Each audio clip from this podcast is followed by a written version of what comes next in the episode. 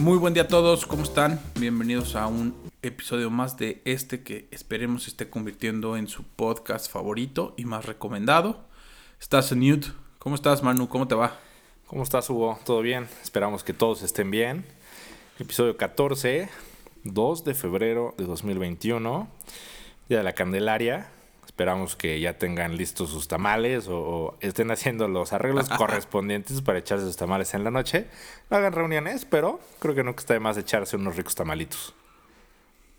Sus, sus tamalitos por Zoom. Exacto. Si les, tocó el muñeco, al menos, o sea, cumplan y manden, ya sea vía Rappi, Uber Eats o lo que sea, a quien deban, manden los correspondientes tamales. ¿Eres de comer tamalitos? ¿O no? ¿O lo, evitas? O sea, no, no, no como tradición, digamos que sí o sí el, el 2 de febrero coma tamales. Pero la verdad es que sí me gustan, ¿eh? Y, y, ahorita que estoy encerrado es un buen pretexto y sí estoy analizando de dónde puedo pedir unos tamales para la noche. A mí la verdad es que no, no me gustan tanto los tamales. Sí los puedo evitar. ah, ya la verdad es que no, es, no es algo que coma muy seguido. Pero pues creo que ahorita es buen momento y más. O sea, están encerrados, creo que te surgen este tipo de cosas, ¿no? Puedes retomar ese tipo de pretextos, trenes para subirte y, echarte algo diferente. Esperemos no hayan disfrazado a su niño Dios de ah, COVID o madres así raras, porque también se acostumbra en este país vestir al niño Dios. Esperemos que entonces no lo hayan vestido. Y pues empecemos con la información, ¿no? El primer tema que traemos es la cancelación de vuelos de Canadá a México. O sea, nos volvimos apestados. sí, un poco como dices, eh, México suena feo, pero la verdad es que creo que sí se está volviendo en, el apestado ahorita del mundo. Eh, y bueno, básicamente lo que pasa es que en los últimos días sale Justin Trudeau, primer ministro de Canadá, y que sabemos que tiene un grupo de, seguidores, especialmente del sexo femenino, debido a su atractivo. Y básicamente lo que dice es que se suspenden todos los vuelos a México y el Caribe a partir del 30 de enero, esto fue el día domingo, y hasta el próximo 30 de abril todos los vuelos están suspendidos eh, hacia Canadá, entonces pues, ahorita no hay forma de que ustedes vuelen a Canadá. Exacto, si ustedes están parados en Canadá y su intención era regresar a México, no se puede. Ya justo el fin de semana me enteré de los papás de un amigo que se quedaron allá. Entonces, ya mejor planearon su regreso hasta abril, gozando la vida. que ya le escribieron para pedir que les mande por Western Union más dólares para poder cubrir de aquí al 30 de abril. Y unos latitos de chiles. Pero usted dirá, a ver, las restricciones son, no pueden volar, como ya dijeron, de, allá para acá, de aquí para allá sí pueden volar todavía. O sea, sí hay vuelos México-Canadá, pero llegando a Canadá tienes que tener una cuarentena mínima de tres días en un hospital, en un hotel que te designe el gobierno. Tú pagas todos esos gastos. Tienes que tener tu prueba negativa tanto para llegar como para viajar. Desde aquí tienes que tener ya tu prueba negativa de PCR. Y ya si das positivo, te guardan otro, otro ratito más, ¿no? Exacto, si das positivo, eh, te guardan 14 días, o sea, te mandan ya a un centro, un centro de salud, eh, un centro de salud público, que como sabemos, la verdad es que Canadá tiene un, o sea, tiene fama de tener un, sistema de salud público bastante bueno. Eh, y si sales negativo, ya después de esos tres días, que como dices, te quedas en un hotel, que como bien decías, lo tienes que pagar tú y que más o menos las cifras que yo leí es que te sale más o menos en dos mil dólares canadienses, que son como 30 mil pesos prueba PCR llegando y tus tres días en un hotel. Eh, si sales ya negativo ya te dejan ir, pero, o sea, sí tienes igual que guardarte 14 días. Y lo que decía es que sí iba a haber medidas bastante estrictas para revisar que sí estés cumpliendo esa, esa cuarentena. Eh, creo que yo leía, o sea, que al final es un poco lo que ya habíamos dicho de, Estados Unidos y, el tema de, los gringos y, las playas eh, mexicanas, etcétera. Que un poco es eso, o sea, viene ahorita la época de frío, que es donde todos sabemos que los viejitos canadienses se vienen a Cancún, se vienen a diferentes playas para huir del frío. Y pues un poco lo, se dice que la intención, y por eso es México y el Caribe, es desincentivar que vengan para acá, donde no hay un control tan estricto, y que lleven después el virus de regreso o alguna de las 800 variantes con las que nos atormentan diario. Y usted podrá decir, qué chingados vienen los canadienses ahorita si estamos COVID, pero pues todo indica que no les importaba. Venían en el 2020 los vuelos de Canadá a México o el turismo de Canadá a México representó más del 12% y es el tercer lugar de gente que más llega a México. Nada más estaba viendo, de enero a noviembre del año pasado, o sea, que estuvimos prácticamente, salvo dos meses en COVID, 13.707 viajes, más de 2 millones de pasajeros canadienses llegaron a México. Son un chingo. Señores y viejitos que venían acá a pasar sus vacaciones. Eh, pero sí, muchísimo. Y, pues justamente se está volviendo ya, ya un poco la tendencia de, de, poner restricciones al país. Al final, México es un país que se ha negado a tomar cualquier tipo de restricción. Y ya no digas cancelar vuelos, sino simplemente decir, oye, si vas a venir, trae una prueba PCR negativa. Que a mí en lo personal se me haría algo pues, bastante, no sea, viable y se me hace lógico. O sea, a lo, mejor no es una medida tan ruda como cancelar vuelos. Exactamente, pero es lo mínimo para decir, bueno, enséñame que tienes una prueba negativa. Como no hay ningún tipo de control, pues sí se ha vuelto los países más visitados del mundo. En 2020 México fue el tercer país más visitado del mundo y fue justamente debido a las prácticamente nulas eh, restricciones o, o medidas que hay al llegar al país. Chingo de gente viene, los principales destinos de los canadienses evidentemente son playas, Los Cabos, Acapulco, Huatulco, Cancún, Rivera Maya. Entonces, pues esa parte también del turismo les va a pegar, porque al final todas esas zonas que viven de turismo, Los Cabos, por ejemplo, que vive de todo turismo extranjero, Huatulco, incluso Cancún, pues les va a pegar un chingo, pobres. Sí, y como parte de esto, pues la reacción que, tiene México es la Secretaría de Relaciones Exteriores, dirigidas por nuestro estimadísimo Marcelo Ebrard. Eh, pues sí saca un comunicado donde le pide a Canadá que reconsidere las medidas y que espera que en breve las, las elimine. Sabemos que pues es más por cumplir yo creo que con el protocolo internacional de decir que, que rechazas la medida, pero o sea, seamos realistas, no va a cambiar eso. O sea, no van a quitar esa medida, la verdad. Marcelo o, como también me gusta decirle, nuestro doctor Simi de las vacunas, porque el güey anda viendo cómo chingados hace para tener un genérico mexicano de vacunas. dado, dado lo que ya hemos estado hablando. Pero sí, pues se cancelan los vuelos. Si usted pretendía viajar de México a Canadá a tomar un poquito de nieve, olvídelo porque va a tener que pagar, como ya mencionaste, sus 30 mil pesitos aprox de cuarentena. Y si pretende regresar, tendría que hacerlo hasta después de abril. Del 30 de abril, si es que no se amplían las medidas, porque al paso que vamos en este país, lamentablemente, aunque no nos guste decirlo. Sí, la verdad es que exacto, se está alargando cada vez más. Eh, y como dices, o sea, la idea es, creo que va mucho más dirigido a canadienses, a, a, decir, bueno, si si de alguna forma logras llegar a México, piensa que tu regreso a, tu país va a ser tortuoso. Pero totalmente estás desincentivando que vayan mexicanos. Porque 14 días encerrado, nadie va a pagar unas vacaciones por estar 14 días encerrado y que después puedan arrancar tus vacaciones. Y más si ya no tienes forma de regresar. Eh, pues prácticamente imposible. Podrías hacer ahí tus maromas no sé, ya tipo inmigrante de cruzar a Estados Unidos, ver de ahí como oleas, etcétera. pero creo que ya es un, relajo. México. sí, pero es un desmadre. México, Dallas, Dallas allá, México, Houston, México, Nueva York o algo. O sea, tendrías que arriesgarte a eso y a contagiarte más, ¿no? Porque pues, están tantos aeropuertos y tampoco es como que ya Estados Unidos sepamos que maneja perfecto la pandemia. Exacto, o sea, ellos están un poco en las mismas. Eh, y también te regresas porque no sabes. O sea, Biden pues, poco a poco ha ido incrementando las medidas. Pero una de esas le pasa como a los papas de tu cuate. O sea, te agarra en donde menos te esperas las medidas y ya no tienes cómo regresar a tu país. En Guatemala. que te agarra en Guatemala la cuarentena, imagínate.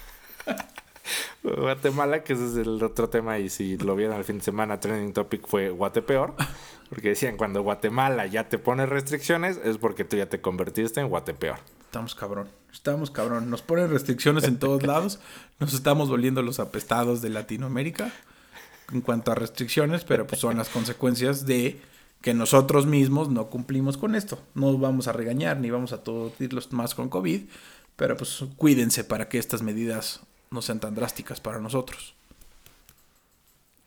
Pues sí, mira, al final era un poco lo que platicábamos el, el, programa pasado. Eh, estas medidas, bien o mal, o sea, creo que no son lo ideal y sí tienen un impacto económico importante.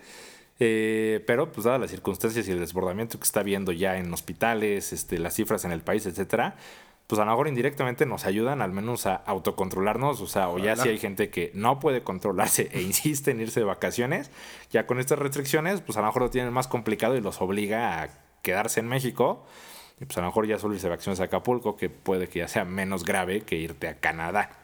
A ver qué pasa. Síganse cuidando. No bajen la guardia porque esto está cabrón. Otro tema que vimos. Sí, estabas. Ah, dime, dime. No, no, no, no. Solo era concluir eso. Pues sí, bastante complicado, como dices, cuídense. Eh, y pues ya. Ahora sí que pasarán estos meses con restricciones. Otro tema que vimos y que no nos vamos a agobiar, señoras, hablando de deportes, pero sí nos vamos a meter al tema del contrato millonario de Messi. El fin de semana, como seguramente muchos escucharon, porque salió en redes, salió en periódicos, en todos los programas, incluso ni programas deportivos, todo el mundo tocaba el tema del contrato de Messi. Se filtró el fin de semana por el medio español El Mundo el contrato firmado por Messi de noviembre de 2017 a junio de este año, o con vigencia hasta junio de este año, y con un valor total para Messi de 555 más de 555 millones de dólares, de euros. Algo así más como más de 620 millones de dólares, lo cual nos parece un chingo de dinero. Sí, como dices, o sea, digo, más allá del punto deportivo y, si a alguien no le gustan los deportes, o sea, creo que la relevancia es verlo un poco más allá. O sea, y un poco lo que ya habíamos platicado de algunos deportistas que tienen contratos millonarios. O sea, creo que hacerte la idea de que una sola persona por más que sí lo entiendo que es el, mejor deportista del mundo, el mejor futbolista del mundo, o sea que en cuatro años ganes 555 millones de euros, pues es una brutalidad. O sea, creo que por más allá de, de, lo que eres, o sea, me parece una brutalidad de dinero. No digo que no lo merezca, pero sí es un chingo de dinero. Un chingo de dinero. Que eso va muy encaminado a los ingresos que tiene el club. Vamos primero a la parte del dinero. En teoría, o como está filtrada la información del contrato, son los 555 millones 237 mil euros. Messi ya tiene garantizado, o al momento ha recibido más del 92% de ese contrato. ¿Qué tiene aparte? Tiene el 80% de la imagen deportiva o los derechos de imagen del deportista. Esto es considerando bonos y demás. ¿Qué es esto? el Barcelona, como sabemos, lo patrocina Nike. Messi es figura de Adidas, entonces la cantidad de dinero que recibe por Adidas también debe ser un chingo más a este dinero. O sea, pensemos que Messi está recibiendo millones y millones al día, al minuto. Mientras nosotros estamos grabando esto lunes por la noche, este güey está rascándose el ombligo ganando millones. Eh, sí, o sea, trae ahí ciertos conceptos interesantes que dice, bueno, de esos 555 millones de euros, 115 millones de euros fueron exclusivamente por la firma del contrato, ese es el concepto, 115 millones de euros están prorrateados a los cuatro años, pero al final es muchísima lana. Hay un concepto raro, o sea, del que mucho se habló, que era casi 78 millones de euros por un concepto de fidelidad al club. Que como muchos sabrán, el único club en el que ha jugado es eh, Messi es el, Barcelona, pues creo que aún así llama la atención, ¿no? O sea, que por fidelidad le paguen 78 millones de euros. Mira, yo la verdad creo, o sea, ese es el punto, y ese es otro tema que iba a tocar ahí. Me puse a ver los ingresos del Barcelona, o más bien los escuché y ya me puse a ver. Cuando Messi firma el contrato en el 2000, Barcelona ni siquiera estaba en el top 10 de los países, de los equipos con mayores ingresos. No figuraba. Para 2010, después de los títulos de Pep, era el número 2 con 366 millones de ingresos anuales, de euros anuales.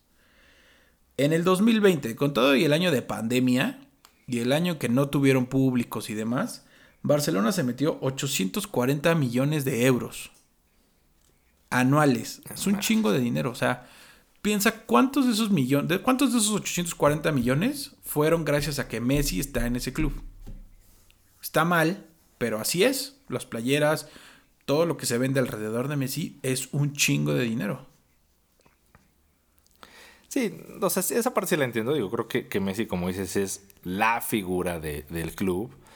Ahora, el otro problema de que obviamente es la parte que están contrastando es Resultados. Sí. Porque creo que tienes las dos, las dos cartas. O sea, una, como tú dices, la parte meramente económica y al final, bla, bla, bla, lo deportivo. o sea, este tipo de, de, clubes son un negocio. Pero la otra parte que están criticando un poco es decir, ok, en estos cuatro años, ¿qué resultados ha habido? Y pues la verdad es que son cuatro copas que ganó el Barcelona, dos, ligas, una Copa del Rey, el otro creo que es una de estas Superligas, Supercopas, lo que sea. Eh, y, hasta ahí, o sea, ya ha tenido eliminaciones muy fuertes en, en la Champions. Entonces, un poco dicen, ¿hizo sentido esa lana? O también el pagar esa lana te limita a formar un, un, un, equipo más competitivo, que esa siempre es la pregunta de qué tanto es de conjunto o no. Probablemente el soccer de los equipos de conjunto es en el que más puedes eh, anclarte de un solo individuo, como puede ser Messi. Pero pues ese es el debate que hay ahorita. Em, hay quien está a favor, hay quien dice que no. Yo he leído de todo. Incluso seguidores del Barcelona que dicen esto es lo que nos tiene así de mal. Eh, Messi básicamente dejó muy mal económicamente al club y por eso no hemos ganado. Hay quien dice que lo merece. No sé, es un tema, es un tema complicado, pero creo que eso no quita el la magnitud de la lana que se está llevando, 555 millones de euros por cuatro años de su vida. Es chingo de dinero. Yo la verdad soy de la idea de, a diferencia, porque es una discusión que hemos tenido tú y yo, a diferencia del fútbol americano, donde los cabrones juegan 17 partidos o 16 partidos nada más en todo el año y reciben un chingo de dinero, aquí cuántos partidos juegan anualmente el Barcelona, cuántos partidos juega Messi de liga, de copa, de Champions de no sé qué, de Mundial de Clubes si es que va. Bueno, estos años no fueron. Pero de giras Europa, giras por Asia, giras por América, porque también vienen a jugar a Estados Unidos, van a jugar a Asia. O sea, anualmente, ¿cuántos pinches partidos se ponen a jugar? Son un chingo versus los otros deportes. Igual y ahorita entramos al tema de los deportes que ya hemos comentado, como los beisbolistas.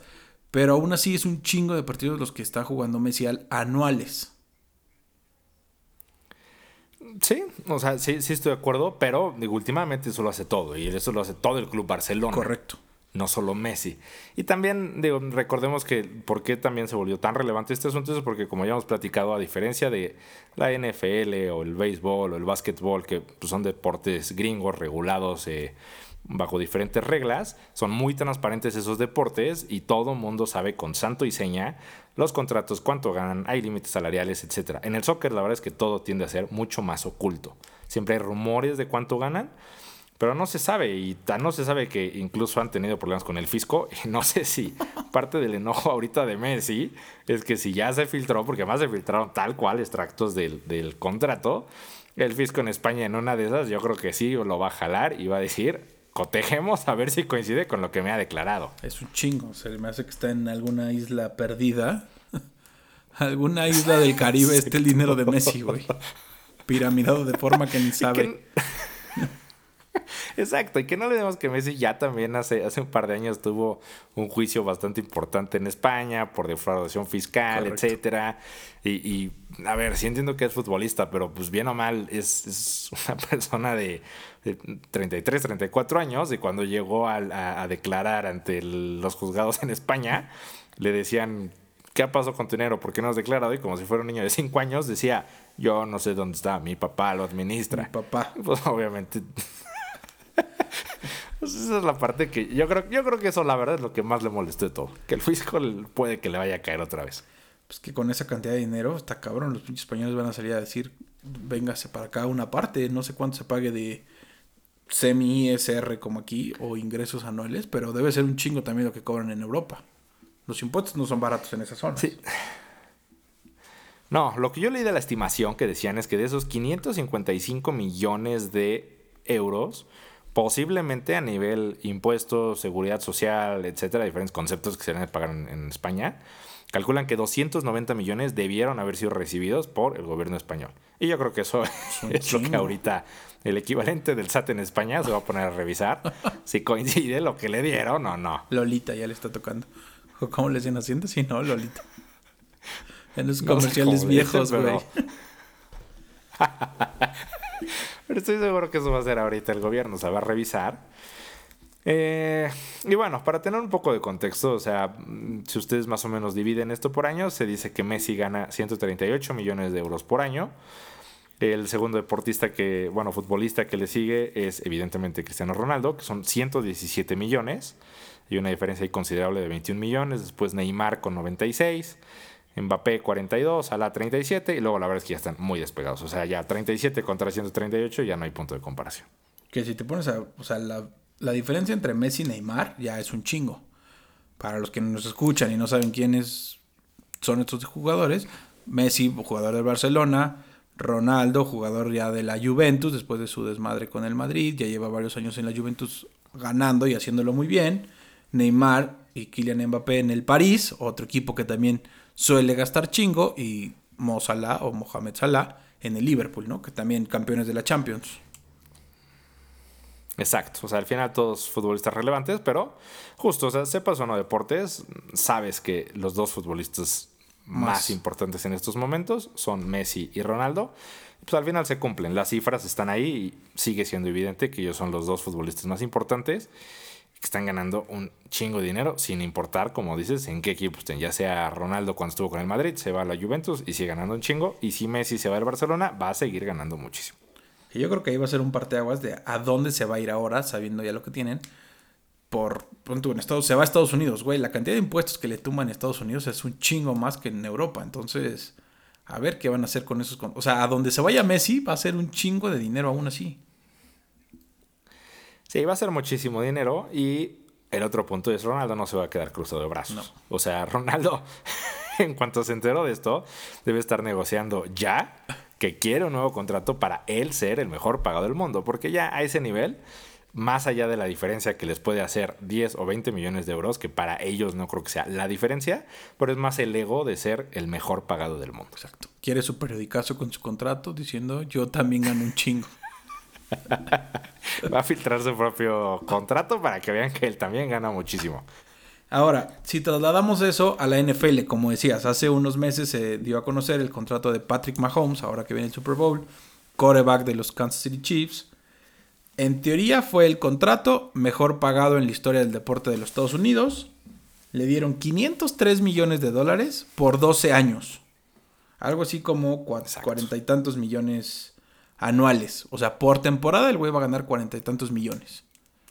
43 o 46 por ahí. No es nada versus lo que gana Messi. Que repito, son 17 partidos. O bueno, en este caso va a jugar 17 más 2 más 1, 20 partidos, incluyendo el Super Bowl versus los... ¿Cuántos jugará Messi el año? ¿60?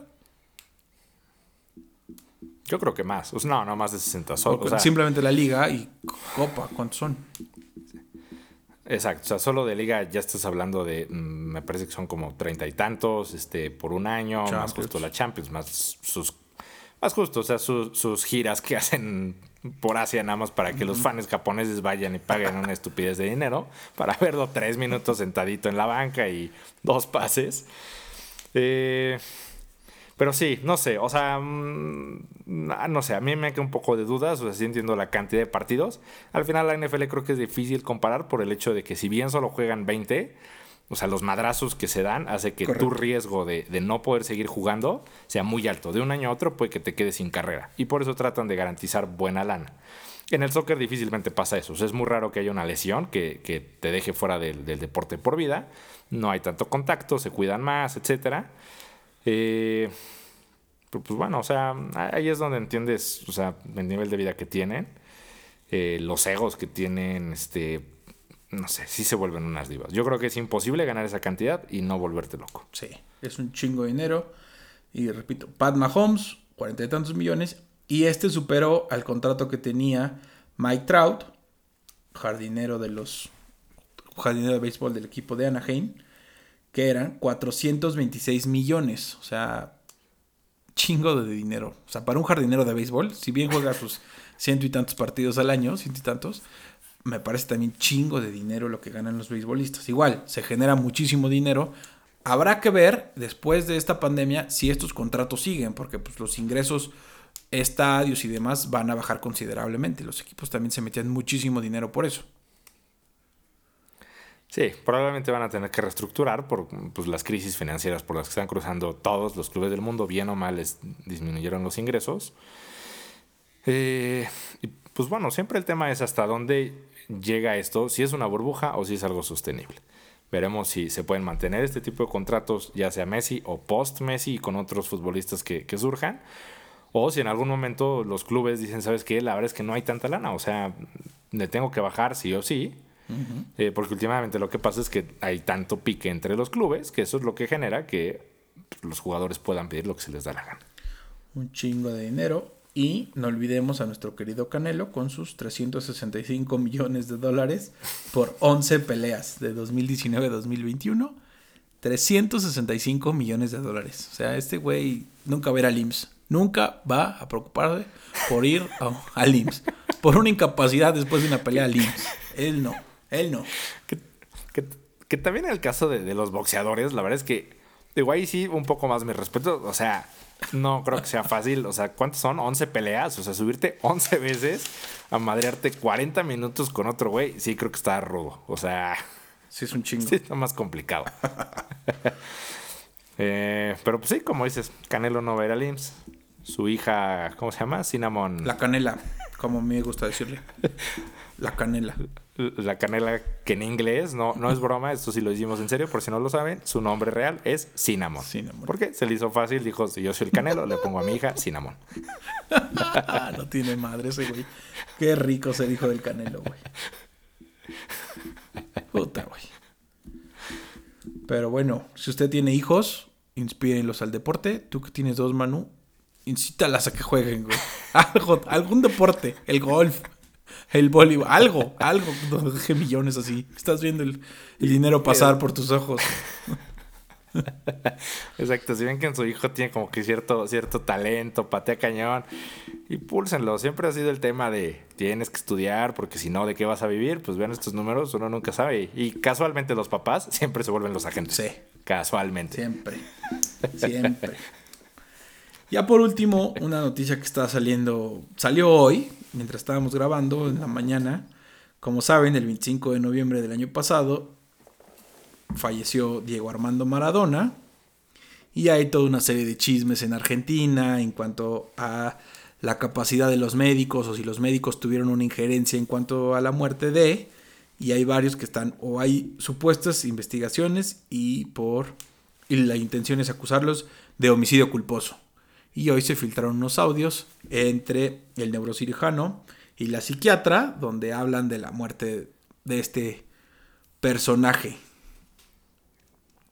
Sí, siempre que muere una figura de, de estas, y siempre ha pasado, recordemos cómo fue con Michael Jackson, yo creo que de inicio como doctor puedes decir, sí, que fregón, soy el médico de X o Y y le cobro muchísimo, pero si se te muere, te metes en un broncón, porque haya o no haya sido tu culpa, te van a investigar y te van a tratar de colgar el muertito por el amor y cariño que le tiene la gente y generalmente por sus herederos, que no obstante el dinero que seguramente ya heredaron, quieren ver si pueden conseguir unos cuantos milloncitos más a costa del muertito eh, y sí, básicamente, o sea, Maradona muere el 25 de noviembre y lo que se filtran hoy, eh, como parte de la investigación que, están haciendo las autoridades argentinas, son unos, pues, unos audios entre el, neurocirujano, que es Leopoldo Luque, y la psiquiatra, que es quien estaba con Armando Maradona mientras ya estaba este, falleciendo, paro cardíaco, eh, etcétera, que es Agustina Kosachov. Pues, básicamente, como que le está escribiendo qué es lo que está pasando, le dice, no tiene pulso, ya lo tratamos de reanimar el neurocirujano dice, este gordito se nos va a morir, no me acuerdo cómo dice, básicamente la versión mexicana sería, se nos está quebrando. Dijo, y cito, para que no digan que son palabras mías, se va a cagar muriendo el gordo. se va a cagar muriendo el gordo. Sí, que lo busque y en teoría es como una forma coloquial de decir se nos está quebrando. este, la psiquiatra dice, pues sí, este, lo estoy reanimando, no tenía pulso, estaba todo frío, ya otra vez medio recuperó este, la circulación, etcétera. Entonces, pues, lo que quieren investigar es si hay algo. Eh, y como parte de esta investigación, o sea, lo que dicen es que hubo algo raro, sabía el neurocirujano y no lo quiso decir, porque Maradona muere en noviembre, pero en septiembre hubo como una petición en teoría del propio Maradona para obtener sus récords médicos de, otro hospital, por X temas, etc.